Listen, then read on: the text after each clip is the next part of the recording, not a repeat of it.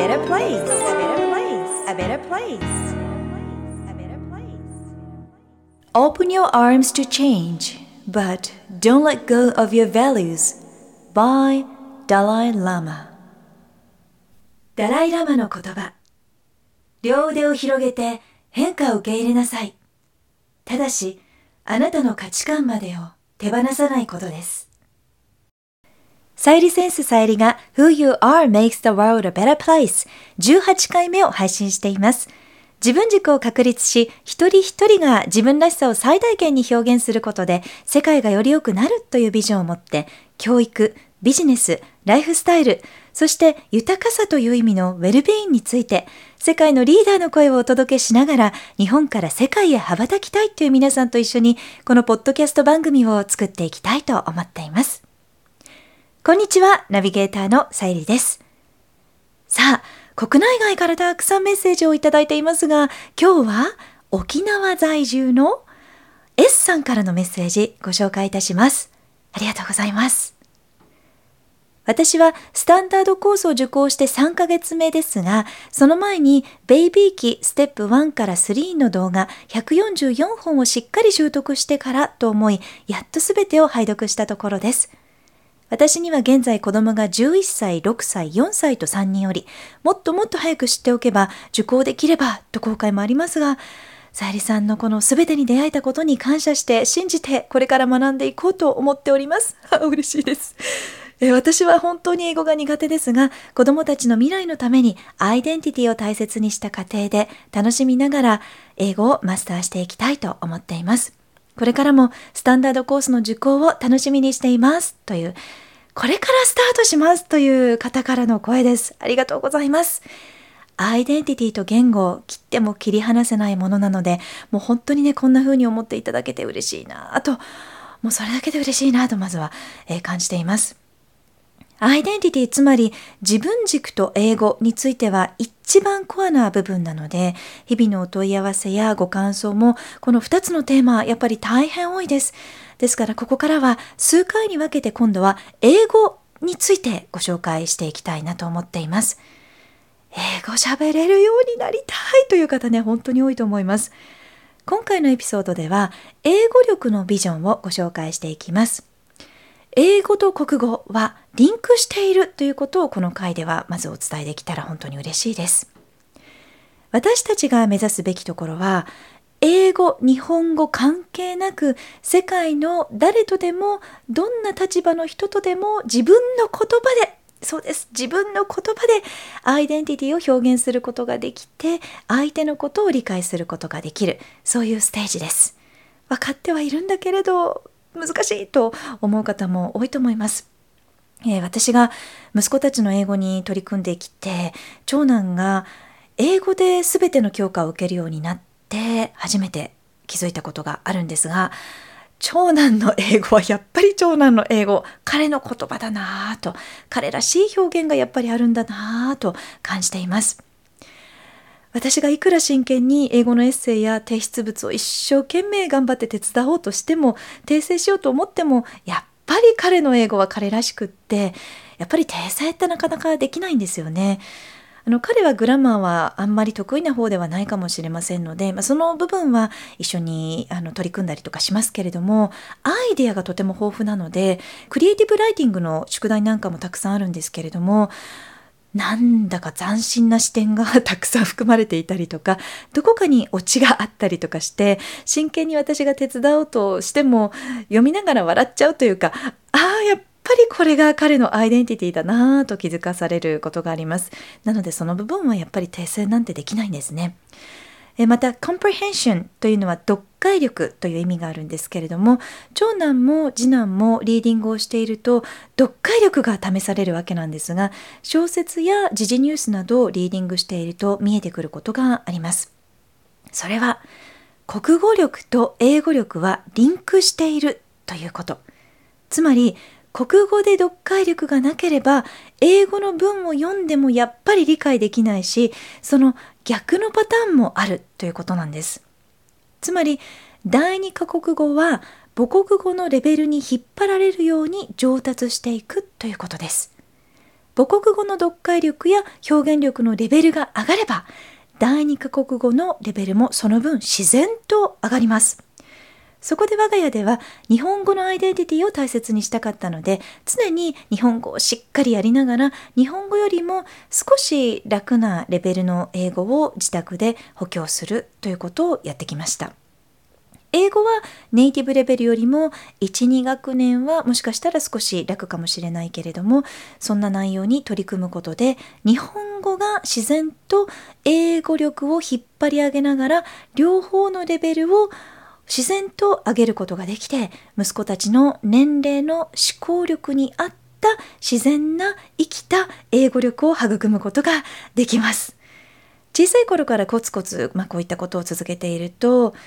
少なくとも小学校高学年で英検2級くらい中学校では準1級くらいのレベルに自然となれるはずです。まあ、ただこのレベルというのはあくまでも目安なのでテストだけを勉強してきた場合は英検とか TOEIC では点が取れても実生活ではコミュニケーションが取れないということもありますので、えー、目安として準1級のレベルのコミュニケーション力や読解力が実生活で身についているということが本当のビジョンと考えていただけると嬉しいです。まあ、ただそうは言っても日本の環境で暮らしていると途中集中力が欠けてしまったりとか環境がなかなか作れなかったりともう本当になんか続けることが大変だななんて思っちゃうこともあると思うんですね。でブランクができてしまうとどこかでその部分を補足するために留学したりとか、えー、国内でもコースやプログラム受講できますので、まあ、そういったことに、えーお金やエネルギーを集中して投下してレベルをスピーディーに上げていく必要が出てきます。え我が家は長男の場合は、まあ、私がやっぱり慣れていなかった部分もありましたので半年分のレベルを上げるために 英語だけではないその他のあの理由ももちろんたくさんあったんですけれども半年間の単独留学を13歳ですることになりました。特に重要なのはえー、4つの技能の中でもインプットの部分がとっても重要です。言語のボールというふうにグローバル育児では表現しているのであその言葉はもう分かってる分かってるという方ももちろん多いと思うんですけれども、え目指しているレベルに到達するためには先にその目指しているレベルのインプットをして言語のボールをいっぱいにしなければそのレベルの生きた英語に到達することができません。言語のボールをいっぱいにするためのインプットはリスニングとリーディングが必要となってきます。え特にリスニング力がないとリーディングも難しいんですけれども日本ではこのリスニングの機会が授業でも日常生活でも圧倒的に少ないんじゃないかなと思います。そのため英検や TOEFLや TOEIC などの受講者のデータを分析していても4技能の中でもやっぱりリスニングの得点の平均がとても低いことがわかるんですね。親子のためのジュニアインターナショナル英語コースというのを開催していますし大人のためのビジネス英語コースというのも開催してるんですけれどもこの言語のボールを先にいっぱいにするためにその方に合ったぴったりのレベルの生活に密着したリスニングとリーディングの教材を選択することからやっぱり始まります。そしてそのリスニングとリーディングのレベルを上げ続けることで後のスピーキングとライティング力が自然と上がってきますので知らないうちにあれ？半年前より書けるようになってきたよね？とか1年後に自然とスピーキングが上がっていたりという感じで、まあ、あの大体の方は3ヶ月おきにレベルが上がっていくなということをレベルが上がったなということを自分自身でも感じられるくらいなので1年間続けるとあっ倒的な成果が出ますしえ続けることができれば失敗なく科学のように必ず成長がわかります。また途中休んでしまったとしてもやったことはなくなることはありませんので、え後戻りするということがないこれは嬉しいですよね。